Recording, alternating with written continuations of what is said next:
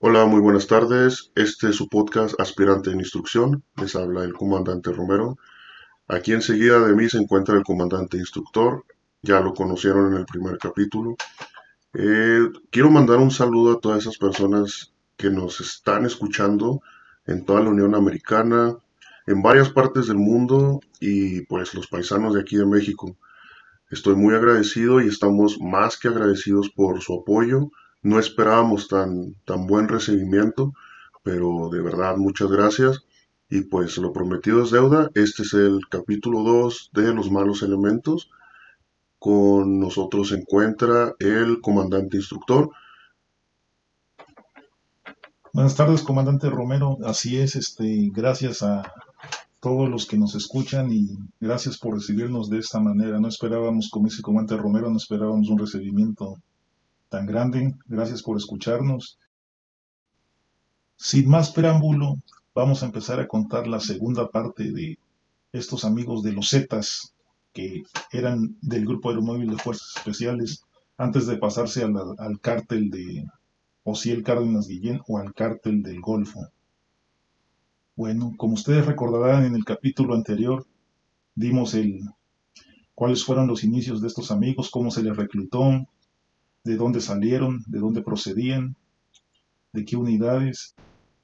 Y en el 2010 se, independizaron del cártel del Golfo. Eh, se independizaron porque en esos tiempos Ociel, eh, el hermano que era Ezequiel Cárdenas Guillén, los corrió, los corrió del, de Nuevo Laredo por no poder darle protección a su hermano que era Ociel. Les dijo que por cómo era posible que lo habían lo habían detenido, lo habían sustraído, si ellos eran fuerzas especiales, que ellos tenían que conocer cómo actuaba el ejército. Entonces, básicamente, Heriberto Lascano alzó la mano y dijo, bueno, si no quieres, no te gusta cómo estamos trabajando, nos vamos a independizar. Y le, a lo que eh, Ezequiel le contestó, hagan lo que quieran, pero desaparezcanse de mi vista. Y salieron de ahí, salieron fueron exiliados hacia el sur del estado, a Victoria, Tamaulipas, y de ahí empezaron una cruenta batalla contra sus antiguos jefes del cártel del Golfo. Empezaron a tomar fuerza, se fueron distribuyendo a lo largo de la República Mexicana. Unos eh, mandados por su nuevo líder, Heriberto Lascano, fueron mandados a Nuevo Laredo, otros fueron mandados hacia el sur del país, Chiapas, Tabasco, Veracruz, a recolectar dinero para tomar más fuerza con el huachicoleo, el tráfico de enervantes, el cobro de piso, el tráfico de, de personas hacia, hacia el otro lado de la frontera. Y es cuando fueron tomando más fuerza. Recordemos que para esto hicieron varias barbaridades, como una masacre en San Fernando, Tamaulipas, la quema de la discoteca, perdón, del casino caliente que se encontraba en Monterrey, Nuevo León, y varios este, asesinatos de, de migrantes que hicieron en el estado de Veracruz. Así es, comandante. Eh, yo recuerdo, ahorita que lo menciona, en, el, en la quema del casino caliente en Monterrey, yo tenía aproximadamente un año dentro del ejército eh, tenía 19 años y pues como que escuché lo que había pasado. En ese entonces yo estaba en la escuela todavía, en la escuela militar, y se estaba pretendiendo tratar de descifrar cuál era la situación de ese casino, hasta dónde querían llegar con eso. Obviamente pues todos sabemos que era parte fundamental este la amedrentación de, los Zetas, era la manera en que ellos trabajaban, era la manera en que ellos presionaban a sus víctimas para poder obtener dinero y obtener otro tipo de cosas, ¿no? A esas instancias, pues ya estaba muy infiltrada la policía, ya estaban muy compradas las corporaciones policíacas, este, entonces fue el auge de, de los, de los Zetas. Ahí fue cuando yo realmente estaba ya empapado de todo lo que venían haciendo desde, desde principios, desde, desde la captura de, de Ociel Cárdenas. Yo ya me estaba empapando un poquito de qué qué tan, tan magnitud tenían, qué tanto poder tenían, hacia dónde querían ir y pues obviamente los primeros a los que les declararon la guerra fue pues, a sus antiguos jefes, que eran los del cártel del Golfo. Entonces, precisamente, como usted lo menciona, comandante, fue un, tipo de venganza personal, el hecho de que los quisieran, como quien dice, hacer a un lado, los quisieran hacer a un lado para poder decirles que no servían para nada. O sea, ese, era la, ese fue el, coraje de, de, este elemento, fue de que no pudieron rescatar a su hermano. Y les hicieron saber que no que mucho entrenamiento, en pocas palabras, en palabras más cordiales, ¿no? Que, que las que yo estoy utilizando en ese momento, pues coloquial y dijeron, ¿saben qué? A chingar a su madre, no sirven para nada. No son lo que dicen que son.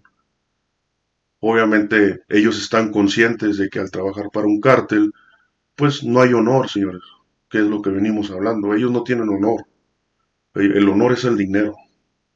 Y esta persona, obviamente enojada, porque pues su hermano pues ya iba directo al tambo, pues esa fue la, las circunstancias.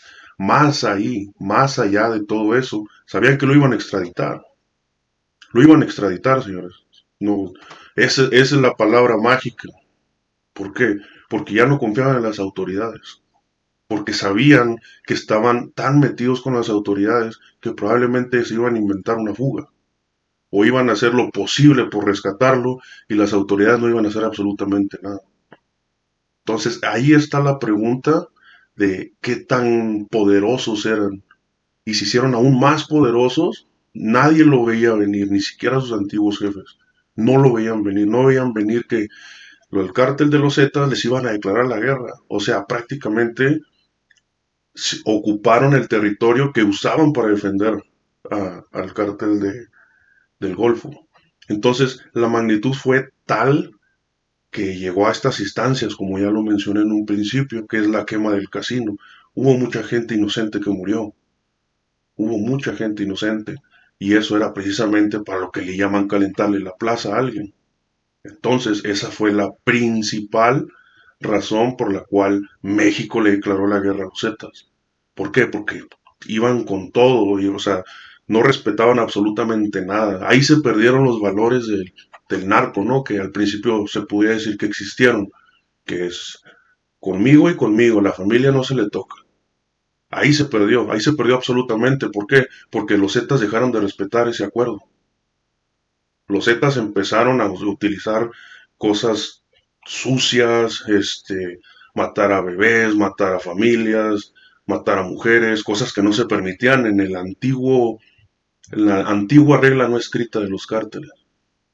Eso era sagrado y ellos dijeron, a la chingada, aquí van a ver quién la tiene más grande. Ay, perdón por la expresión pero aquí el, comandante instructor les va a regresar un poquito. Yo nada más quería hacer este paréntesis porque me sonó el hecho de que comentara la parte del casino, que es una parte crucial cuando empezaron a, pelear la plaza en Monterrey. Fue una parte crucial, fue, fue lo que incendió la mecha. Eso fue. Pero aquí les paso otra vez a mi comandante instructor para que pueda otra vez retrocederlos un poquito a cómo llegaron hasta esas instancias.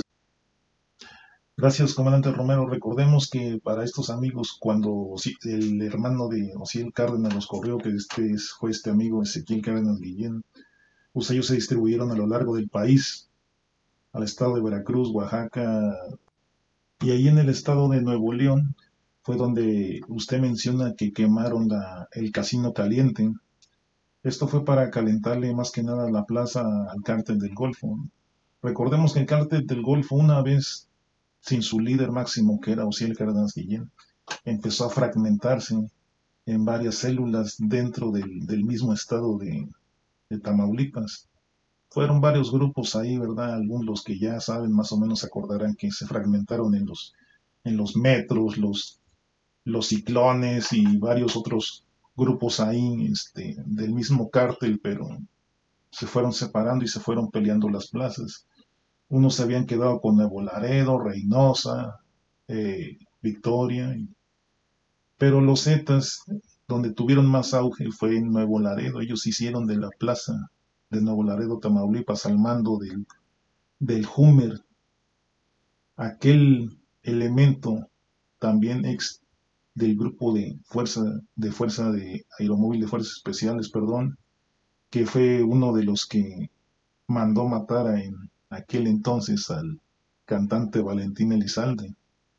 Ese es un dato, ¿verdad? Que también recuerden que decían que el Hummer fue el que mandó matar a Valentín Elizalde, porque pues Valentín Elizalde también estaba, pues él era de Sinaloa, y también en sus principios también estuvo inmiscuido ahí con, con el narco, entre parientes, amigos.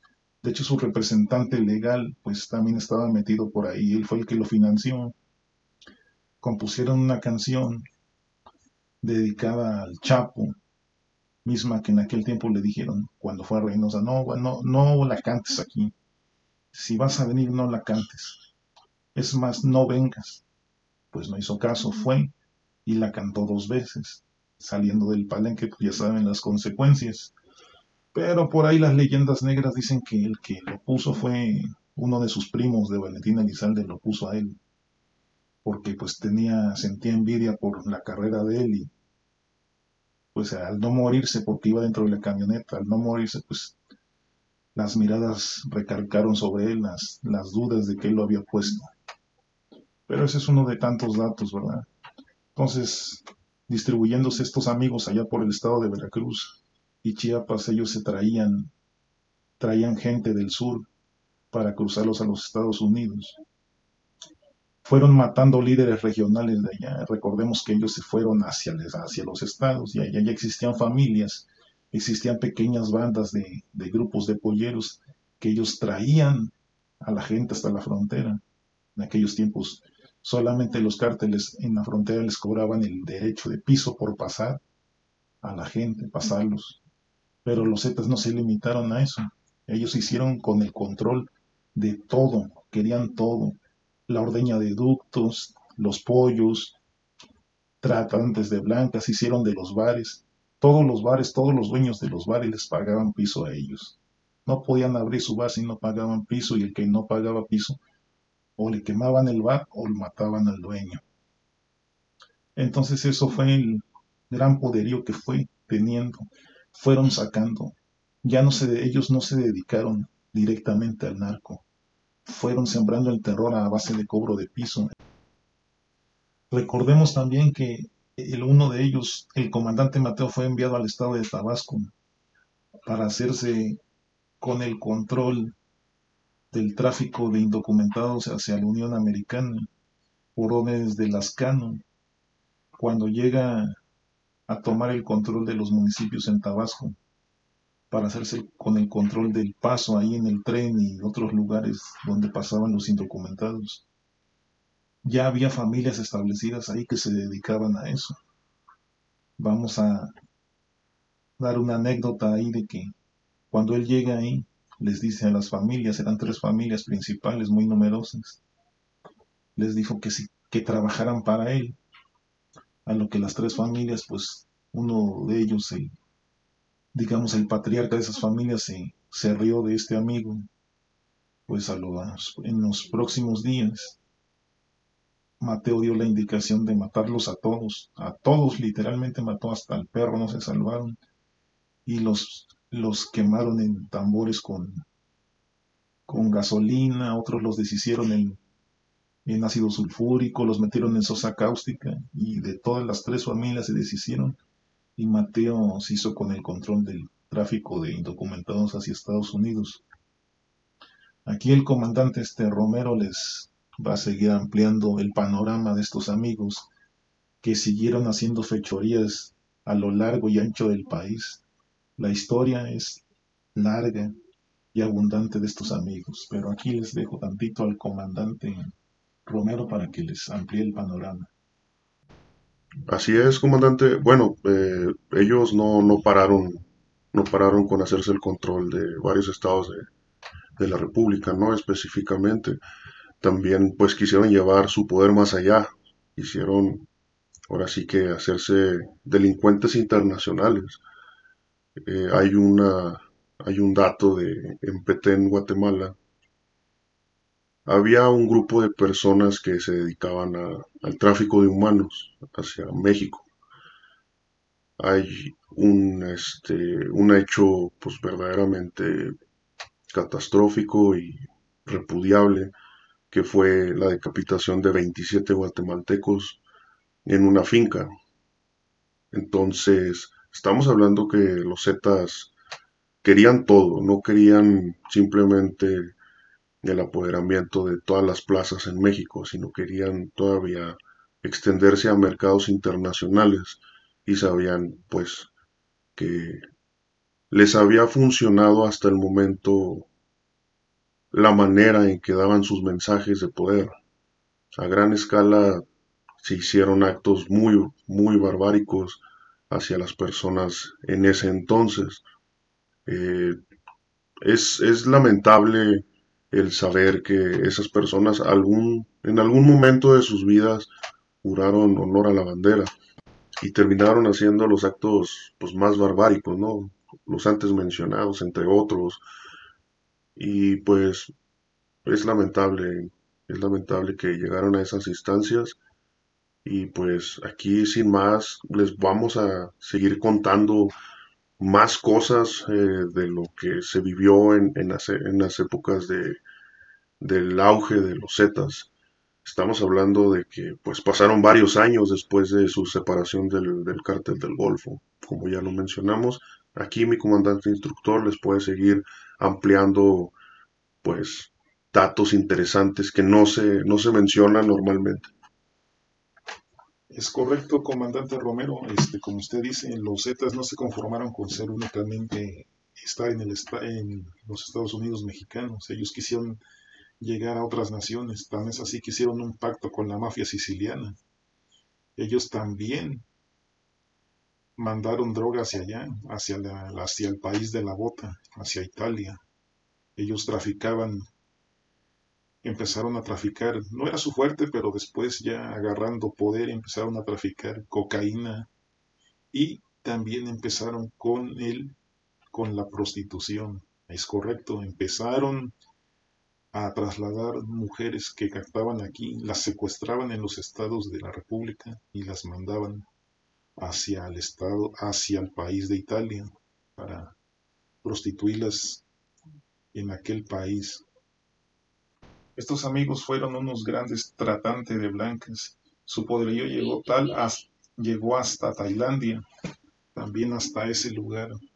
Pues está mal lo que lo diga de esta manera, pero ellos exportaban mujeres hasta, hasta Tailandia para prostituirlas ahí. Regresándonos una vez a nuestra República Mexicana, recordamos que ellos empezaron a ser aliados dentro del país ellos este, hicieron acuerdos con la familia michoacana, hicieron acuerdos con los Beltrán Leiva. Uno de los que les dijo que no fue el cártel de Sinaloa. Para el Chapo ellos no eran más que unos, como su antiguo jefe les decía, eran unos mugrosos que no tenían honor y no, no conocían el respeto. Porque en el estado de Sinaloa recordemos que ahí no mataban a, a mujeres y niños. Ellos ya habían perdido esa, esa ley no escrita. Ellos querían poner su autoridad con sembrando el terror, matando mujeres y niños. Ellos empezaron a reclutar gente de la Mara Salvatrucha como sicarios, los trajeron a México, les empezaron a enseñar tácticas de guerrilla, combate urbano, y los ocuparon como sicarios. Recordemos que se hicieron aliados también de la familia michoacana. La tuta, en aquel tiempo el Nazario y la tuta tenían el mando de los caballeros templarios. Los aceptaron un rato en, para hacer tratos con ellos, de traficar en Herbantes, pero como vieron que ellos no cumplían sus palabras y había malos entendidos y a veces mataban a sus sicarios de los caballeros templarios, pues los expulsaron, los acabaron expulsando del estado de Michoacán porque se querían hacer con el control del estado de Michoacán. una vez que les abrieron la puerta, querían atentar contra Nazario Moreno y contra la Tuta. Se, aliaron con el cártel de los Beltrán Leiva y quisieron jugarle, más bien dicho, quisieron apoderarse del territorio de Michoacán, pero esto fue nulo porque los caballeros templarios los repelieron en todos los frentes y los volvieron a replegar a los Zetas. Entonces, ahí empezaron también a perder sus alianzas con, con la línea en Ciudad Juárez, Chihuahua, porque también se dieron cuenta que no cumplían su palabra, no querían pagar su cuota para poder ocupar la frontera y también salieron en desacuerdo. Total que al último, todos los cárteles, por ahí se dice que todos los cárteles ya estaban en contra de los Zetas. Todos les empezaron a llamar mugrosos. Todos se empezaron a pelear contra ellos y fue donde empezaron a perder terreno. Fue donde empezó donde empezó la mal llamada guerra todos contra los Zetas. Ahí dicen que también estaba inmiscuido el gobierno. ¿A qué nos referimos con el gobierno? Con el ejército mexicano. Decían, no, es que el ejército firmó una alianza con los cárteles para ir todos contra los Zetas. Eso no es cierto los que fueron todos contra los Zetas fueron, y no fue alianza, simple y sencillamente no los querían, porque sabemos que en la delincuencia no hay honor, y pues ellos eran los reyes en eso, no cumplían sus palabras, no cumplían sus acuerdos, acababan traicionando a sus, a sus, a la gente que quería que fuera sus amigos, los acababa traicionando, los acababan traicionando. Y pues todos los cárteles se fueron encima de, de los Zetas empezaron a perder plazas y encima de eso pues tenían que pelear también con las autoridades. El ejército mexicano, la marina estaba, estaba sobre ellos y tuvieron que pelear varios frentes y eso fue uno de los causantes que no calculó Lascano, por lo cual fueron perdiendo plazas en la República y empezó el declive de ellos. Recordemos que su máximo líder era Heriberto Lascano. Entonces él estuvo por ahí de, digamos que del año 2003 al 2012 como líder máximo de esta organización. También ya era su mano derecha un civil de apellido Treviño, a los que todos recordarán como el Z40 que después causó, fue tomando revuelo dentro de la organización. Muchos decían del grupo interno le decían a Lascano, decían, ten cuidado con Treviño porque él quiere tu puesto, él te va a traicionar. Y después del abatimiento de Lascano, Treviño fue quien tomó el mando de esta organización. Pero esta organización, recordemos que ya estaba tan valiente porque al ser presionada por los, todos los cárteles, encima la marina, encima el ejército, y ya no lo veían con buenos ojos el gobierno porque estaba ocasionando muchas masacres alrededor del país, pero esto se lo vamos a dar a dejar aquí al comandante Romero porque él ya me había acompañado bastantes años. Pero aquí, aquí les voy a pasar al comandante Romero para que les amplíe más este dato. Muchas gracias, comandante instructor. Bueno, eh, sí, como usted lo menciona, ya tenía yo unos, unos añitos ya dentro del ejército, ya, ahora sí, como dicen vulgarmente, ya había unos topones, ya había visto unos topones ahí con, con los Zetas, obviamente ya no tenían la misma, la misma fuerza, ya no tenían este, el dinero, ya no tenían el mismo power, para que me entiendan.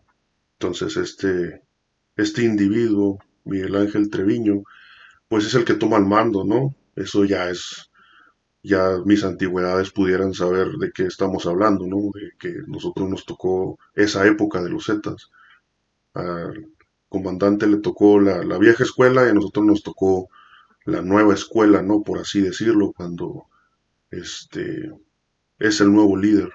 Entonces, él quiere igualar a este a Lascano en, en atrocidades, pero no le alcanza, no le alcanza por precisamente lo que les estoy mencionando. Ya el, el cártel no tenía mucho poderío dentro, ya tenía todo el mundo encima, ya este, estaban inmiscuidos en, crímenes de todo tipo, de todo tipo, llámese trata de blancas, obviamente narcotráfico, este, crímenes de lesa humanidad, este, tipos demasiado ya locos, ya no, ya no había alguien cuerdo que, que pudiera, se pudo haber negociado algún tipo de acuerdo contra los cárteles que estaban en contra de ellos, pero ahora sí que hicieron tantas cosas que nadie, nadie les iba a creer si, si hubieran querido hacer ese acuerdo. Pero pues volviendo al, tema de este individuo, Miguel Ángel Treviño, pues era una persona que inició su, su este, actividad delictiva con los Texas. Eh, para los que no saben quiénes son los Texas, era una pandilla este, de, su natalidad Nuevo Laredo, que se dedicaban a todo tipo de tráfico de armas, tráfico de drogas, asalto, asalto a mano armada, violaciones. Era una pandilla, ahora sí que como quien, como, como lo pudieran llamar, era la Liga B, ¿no? Era la Liga B de, de del crimen organizado. De ahí se dedicaban algunos elementos para, ahora sí que graduarlos en el crimen y pues, ahora sí que hacerlos sicarios o jefes de plaza, ya dependiendo de las aptitudes que, que vayan desarrollando dentro del cártel. Sí, es cierto, disculpe que le interrumpa, comandante Romero, ellos ya fueron perdiendo el poderío que tenían antes, porque ellos mismos no querían al, a Treviño, no lo querían como líder. ellos estaban con Lascano, todos los demás zetas antiguos. Todavía quedaban algunos del, del, del grupo de móviles fuerzas especiales. El Hummer, todavía quedaba el comandante Mateo. Y no lo querían a él. Al comandante Mateo también recordemos que en, Cunduacán, Tabasco, fue aprendido por un escándalo en una cantina. Los policías municipales lo sacaron de la cantina sin saber quién era este tipo y cuando se dieron cuenta que era Mateo, uno de los líderes de los Zetas, ya tenían encima en la presidencia municipal a cuatro o cinco estacas disparándoles con todo. Recordemos que les dispararon hasta con 40 milímetros y lanzacohetes les tiraron, pero como la construcción de la presidencia municipal era de aquellas construcciones antiguas, pues resistió el embate. Los municipales con lo que pudieron se defendieron. En lo que llegó la policía estatal, llegó el ejército y es como parapetados en la presidencia municipal aguantaron hasta que llegaran los refuerzos. Fue como sacaron a Mateo de ahí lo extraditaron. Y, empecé, y siguió la caída de los Zetas. Entonces Treviño de este lado, pues al no ser apoyado, fue perdiendo, fue perdiendo plazas y se fue quedando con las que tenía Torreón, Monterrey, Nuevo Laredo. Se fue reduciendo el poder de ellos y el ejército y la marina los fue cercando más, pero ya interrumpí aquí el comandante, déjeme, se los paso. No, no, no pasa nada, comandante instructor. Bueno, la situación fue de que, pues, a la aprehensión de, de este individuo, pues, perdieron una, lo que quedaba del, del cártel de los Zetas, ¿no? De la vieja escuela. Entonces, pues ya muy debilitada la organización, este, ya nada más quedaba Omar Treviño. Sí, recordemos que Omar Treviño lo detienen en San Pedro Garza García y es también puesto a disposición en las, las autoridades aquí del, del, país. Posteriormente queda detenido para ser extraditado también. Pero aquí les vamos a pasar aquí al comandante Romero para que siga con la ampliación. Muchas gracias por la palabra, comandante instructor. Sí, casualmente la detención se, se hace cinco días después de la captura de Servando Gómez Martínez, la tuta. Este, entonces, pues había ciertas conexiones que los hacían, este, pues llevar a la aprehensión de Omar también. Entonces, definitivamente el trabajo de inteligencia fue muy grande para capturarlos casi al mismo tiempo. Este, la tuta ya todo el mundo lo sabe y los que no lo saben, los que se están adentrando, la tuta era el líder de los caballeros templarios. Todo esto ocasiona que los zetas pues ya no tuvieran líder, ya no había nadie en, la línea de sucesión. Este, y pues ocasionó que se dividiera la célula, creando un nuevo cártel que se llama el cártel del noreste. Pero eso les vamos a seguir hablando el siguiente capítulo vamos a hablar también de la tropa del infierno, que ya son temas más recientes, pero pues este es el capítulo final de los Zetas y pues vamos a empezar a hablar de la sucesión y el nuevo cártel que se derivó de, del anterior, del cártel de la última letra, que es el cártel del noreste.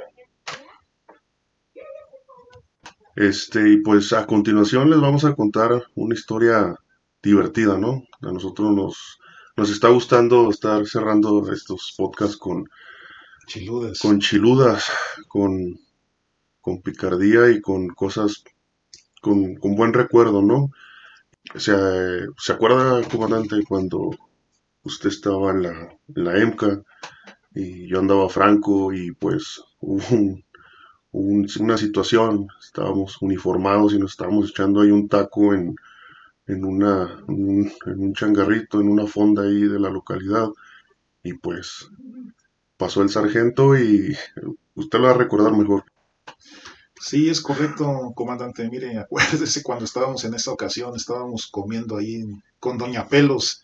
Ahí le decimos a las señoras ahí de los, de los locales de fondas, doble nuca, Doña Pelos, este, Doña Puerco, les, así les poníamos apodo. Doña Monstruo. Doña Monstruo, ¿verdad? Y, pero en esa ocasión estábamos en un restaurante ahí de mariscos comiendo y ya nos teníamos, nos estábamos echando por ahí unas, porque en aquel tiempo, pues todavía podíamos salir uniformados, ¿verdad? Salíamos uniformados y pues nos poníamos a comer siempre y cuando también nos estábamos cuidando del servicio de vigilancia. Allá el servicio de vigilancia fue instaurado para mantener el orden alrededor de los campos militares. Y ya si encontraban a un soldado haciendo un despapalle por ahí, lo subían y seguro sus 15 días de ida y vuelta ahí en el, en el cuartel sin salir. Y bueno, para entrar en contexto, seguíamos echándonos nuestro taco ahí cuando de repente, como dice aquí el comandante Romero, se asoman por la puerta y era un sargento de casi 1,90, mejor conocido como La Chabela. Vaya apodo, ¿no? Bueno, le decíamos La Chabela al tipo, era el, o sea, el capitán del equipo de fútbol ahí del, de la unidad militar de nosotros. Nos ve y éramos cuatro o cinco elementos los que estábamos ahí comiendo y nos dice, oye, oigan, este, pues, ¿saben qué? ¿Cómo ven? Dice, necesito que me hagan un paro. Y le decimos, sí, comandante, díganos qué pasó. No, pues es que mira, aquí en la colonia de al lado, pues yo venía de con, de con mi novia y, y pues pasando cerca de un bar, pues estaban unos individuos ahí, unos pandilleros y pues me asaltaron. Y no hubiera pasado a mayores, dice, lo que pasa es que me pidieron para una caguama, les di para la caguama, pero luego me dijeron, sacándonos un, sacándome la navaja, me dijeron, no, pues, danos toda la cartera. Y todavía no conforme con ello, dice, se burlaron de mí, dice. Entonces, lo único que quiero que hagan ustedes es que vayamos, me hagan a un lado a la pandilla y yo... Le tiremos esquina. que le tiráramos esquina y yo arremango al jefe de la banda, que fue el que se pasó de lanza, burlándose. Ah, bueno, le digo, sale comandante, pues, ¿cómo ven ustedes? No, pues sí, cuente con nosotros. Acabamos de comer, agarramos un taxi ahí la Garragosa, aquellos que sepan de la colonia esa, la Garragosa donde venden tacos árabes y demás hierbas, donde andan los gallos por ahí. Bueno, pues agarramos el taxi y nos fuimos. Pues estaba cerca, eran como seis cuadras, pero él quería rápido y nos subimos al taxi y nos fuimos. Llegamos y yo me quedé a pagar el taxi. Cuando vio que se bajó, cuando estos individuos estaban en la esquina del bar, allá, ya era tardecito, cuando vieron que nos bajamos del taxi, no, emprendieron la huida hacia arriba del bar. Yo me quedé pagando el taxi. Cuando subí las escaleras, ya era un alboroto total, volaban mesas, bancos. Y aquí el comandante Romero tenía uno agarrándolo de costal contra una mesa, contra la barra. Y, y sí, el, la Chabela ya tenía el jefe de la banda, lo estaba estampando contra la barra del también del bar. Y, Con una canasta de pan, ¿verdad? Sí, una canasta de pan y al último se les acabó el pan y le dieron pura de árabe. no, no, no, no. Fue un ataque relámpago ese que se hizo ese día. Ni las FER se las Ni, ni se la esperaban. El chiste es que después de que los civiles, pues, bueno, son civiles, pero eran pandilleros asaltantes. ya les estaban dando, les estaba lloviendo por hasta por debajo de la lengua, pues no quedó de otra más que emprender la huida, así como llegamos, porque resulta ser que el cantinero empezó a gritar, háblale a la policía, háblale. Y me empezaron a marcarle a la policía. No, pues vámonos, patitas, ¿para cuándo son? Y arrancamos a correr, bajando ahí por la escalera como entramos. Ya como a tres cuadras veíamos que traíamos a media colonia atrás de nosotros, hasta el taquero venía atrás de nosotros. No, ya venían más de diez atrás de nosotros, pero pues como ya teníamos en aquellos tiempos condición para correr, no, pues no nos vieron ni, ni el polvo. Lo malo es que agarramos por diferentes rumbos hacia el campo militar. Y ya una vez estando dentro del campo militar, pues cada quien se fue a, a las diferentes unidades donde pertenecían. Sino que aquí el comandante Romero, pues, llega la unidad y al otro día dice, no, pues es que este González González no aparece, dice, no, no aparece. Ah, no, pues ha de estar faltando, no, no se debe haber presentado. No, y si lo detuvieron, no, pues quién sabe. Entonces me pasó el pitazo y él me dijo, no, pues estaba yo ahí cerca de la comandancia, venía saliendo yo de la cafetería, dice, cuando veo que lo trae la vigilancia, dice, lo trae los de la Guardia en Prevención y se lo suben a mi coronel, dice. No, dije, no, ya, se acabó. Aquí su servidor estaba pues ahí en la, en la gloriosa Enca, por ahí andaba en esos años. Entonces este, dije, no, pues aquí se acabó la escuela. Porque sí, los civiles vi que a uno le tumbaron los dientes al jefe de la banda y pues dije, no, ya hasta aquí llegamos. Y pues nos subieron. Bueno, más bien dicho, a ellos los subieron, los fueron subiendo a los compañeros. Y al último que llegué yo, pues porque me, me tuvieron que mandar traer a la escuela. El comandante Romero estaba ahí con la cabeza cabizbajo, ahí abajo de la mesa. Y pues ya cuando el último que llegué fui yo, no, nos pasaron con el con un coronel ahí, un monote también como de 1,90 poblano el amigo. Era un hijo de la chingada del amigo ese y pues nos dio una repasada que como estábamos pendejos. Y dije, no, pues ya, se acabó, me van a reincorporar a la unidad y ya se acabó la escuela, pero no. Vi que todo dio un giro, giro de 360 grados cuando dijo el coronel, a ver, siéntense culeros, dice. ¿Qué pasó? No, es que pues dice, dice la Chabela, él tomó el, el sargento primero y tomó el, tomó el mando ahí de la, para hablar y dijo, Oh, mi coronel, permítame, dice, yo explico, mire, pues es que pues yo venía de con mi novia, venía aquí de la otra colonia que está aquí al lado de aquí de la rampa y pues me asaltaron, me asaltó una bandita y usted sabe que pues me quedé con el coraje, me quise desquitar y le pedí el paro a ellos, que me hicieran el paro para agarrar al líder de la banda y darle una recia. Y si luego, ¿qué pasó? No, pues nos fuimos, nos fuimos y, y sí, subimos. Y, lo, y sí, agandallamos a la banda, sí, los agandallamos. Pues no ve los uniformes aquí de estos amigos que están algo manchados de, sangre, dice, pero no es de ellos, es de, los de la bandita. Dice, no, eso sí estuvo bien. Cuando dijo estuvo bien, hasta empecé a respirar y agarrar el color. Se, ya se me fue quitando el miedo que tenía yo ahí, que nos fueran a dar unos cachetadones ahí por... Ya me volvió el color a mí, ya, yo también ya me, ya me hacía fuera de, la escuela, no tenía mucho que había ingresado, pues era un, sueño muy grande estar ahí y dije, no, pues ya, o sea, todo por, por tirar la esquina aquí al sargento, pues valió gorrión, ¿no? Yo, yo viniendo de, tan lejos, de la parte norte del país, ya se, lo, se los había mencionado, y, o sea, con qué cara, eh, les comento algo personal, eh, mi abuelo era médico militar y fue el que plenamente me, pues estaba muy orgulloso de mí, que estaba en la EMCA y que, había logrado el cometido y todo lo demás. Cuando pasa eso, pues yo fui el segundo en llegar, o sea, fue el coronel me habló a mí, pues me dijo, usted cae el hocico y siéntese ahí. No, permiso para sentarme, siéntese. Entonces cuando me senté dije, no, ya, ya no, no la veía, no, no la veía muy clara. Cuando yo aquí el comandante instructor, este, ya cuando lo vi que llegó, dijo, no, ya, esto, hasta aquí llegamos, ¿no?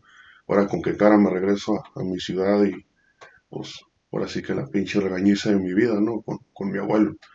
Y, pues nada, que dio un giro, como dijo aquí el comandante, de 360 grados y pues resulta que al momento de estarle dando detalles de la colonia donde fue, pues el coronel asienta con la cabeza y dijo, no, la verdad es una colonia muy peligrosa y pues ya lo demás aquí el comandante, este, se los, el comandante instructor se los puede seguir platicando ya para finalizar esta anécdota. Sí, les digo, dentro de la chiluda, pues ya con los que conocen la Zaragoza, ahí la Garragosa, donde está la rampa, saben que es algo conflictiva, hay algunas banditas por ahí que seguido tienen conflicto con los guachos y entonces pues el asunto estuvo así. Ya estando ahí el grupito sentados frente al coronel, le dicen, no, usted es una pinche bola de pendejos, dice.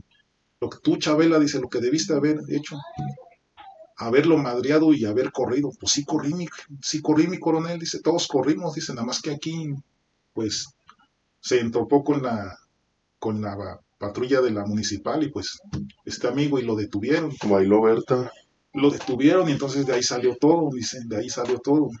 Ok, dice, está bien, dice, bueno, pues mira, hay un civil, dice, al que tú le dices que era el, jefe de la banda, que lo dejaste no, no chimuelo, lo dejaste hiper chimuelo, entonces lo dejaste sin dientes, entonces le vas a tener que pagar los dientes, dice. Ese amigo quiere demandar, pero dice con que le ponga los dientes no hay problema.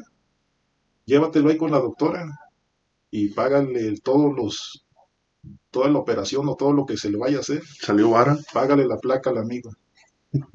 No, pues mi general está bien, perdón, mi coronel está bien, le vamos a pagar la placa. Pero el civil tampoco ya no fue, fue en una ocasión a que le hicieron una revisión. Una valoración. Una valoración, pero ya no se presentó otra vez.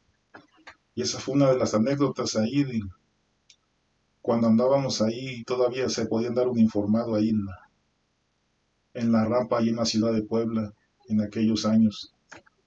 Y pues no, no pasó nada, nos, nos regresaron a la escuela y los demás los incorporaron a la unidad y, y todo porque dijo el coronel, no, pues miren, yo fui instructor de esa escuela hace muchos, pero muchos años. Y cuando había pedo que madreaban a un soldado, yo bajaba con una sección o dos secciones y les dábamos una putiza a los pandilleros y nos volvíamos a regresar. nada más por eso la van a librar y los, y los entiendo nada, no los voy a arrestar ni nada. Pero para la otra no sean pendejos. Dice, tú principalmente tú no te dejes agarrar, dice. Ya la habían librado. Bueno, ya la libraron, dice. Ah, ya lárguense todos, desaparezcan de aquí. y no, ya, ya, todos la, todos respiramos, ya. Pensé que hasta Consejo de Honor nos, nos iban a hacer, pero no, la libramos en esa ocasión. Esa fue una de las anécdotas que tuvimos aquí con el comandante Romero.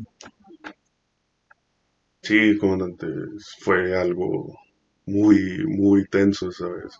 Yo estaba, pues ahora sí que, qué color azul, ¿no? Azul blanco, azul blanquizo, ¿no? Y cuando ya se, tornó un poquito mejor la situación, pues ya como que toda me bajé bailando la danza del pollo, ¿no? El chicken dance, ahí las escaleras, ¿no? Así temblando como Bambi, de que, ay. No, estuvo, nos salió barato, la verdad nos salió muy barato y pues ya no quisimos saber ni del tema, ya son cosas que lo, guardamos en el baúl de los recuerdos y apenas ahorita nos estábamos acordando de esa. Dije, no, hay que, hay que contar esa. Y pues bueno, este, esperemos que les guste también este capítulo. Eh, nos pueden seguir ya en las plataformas como Spotify, RSS y demás. Este, Estamos en Amazon, en Amazon también. Pero muchas gracias por el apoyo y espérenos muy pronto, muy pronto espérenos con más, más este, historias, más, más datos, un poco de la historia de nuestro México también vamos a tocar y aquí les dejo al comandante instructor para que se despida. Muchas gracias, comandante Romero. Como dice comandante Romero, gracias por habernos escuchado, por escucharnos, por el apoyo. Un saludo a todos los diferentes países donde llega esta plataforma y donde se nos escucha. Muchas gracias por, por su apoyo. Nuevamente, pues les reiteramos seguir contando más anécdotas a través de muchos tiempos en el ejército, ¿verdad? Nosotros les contamos, les traemos, tratamos de contar, perdón, las anécdotas más, más verídicas, lo más verídico posible tal como se ha vivido dentro del, dentro del, ejército mexicano, ¿verdad? Pues sí, hay algunas cosas tristes que también vamos a tocar y cosas emocionantes, pero ya les iremos contando a lo largo de que dilate nuestras transmisiones. Pues no me queda más que decirles gracias y llamada de arrestados. Se utiliza para llamar al personal arrestado a efecto de que se reúna.